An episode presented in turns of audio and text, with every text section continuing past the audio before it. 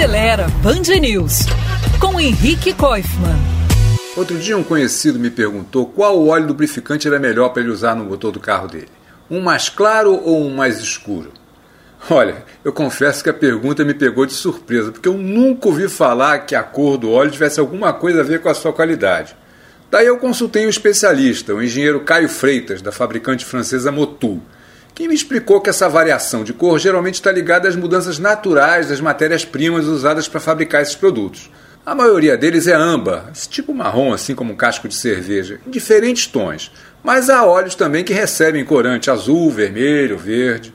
Mas o que isso tem a ver com a qualidade, o desempenho do motor ou a durabilidade? O Caio foi bem sincero. Nada, é puro marketing mesmo. O importante é usar sempre o tipo de óleo indicado no manual do seu carro.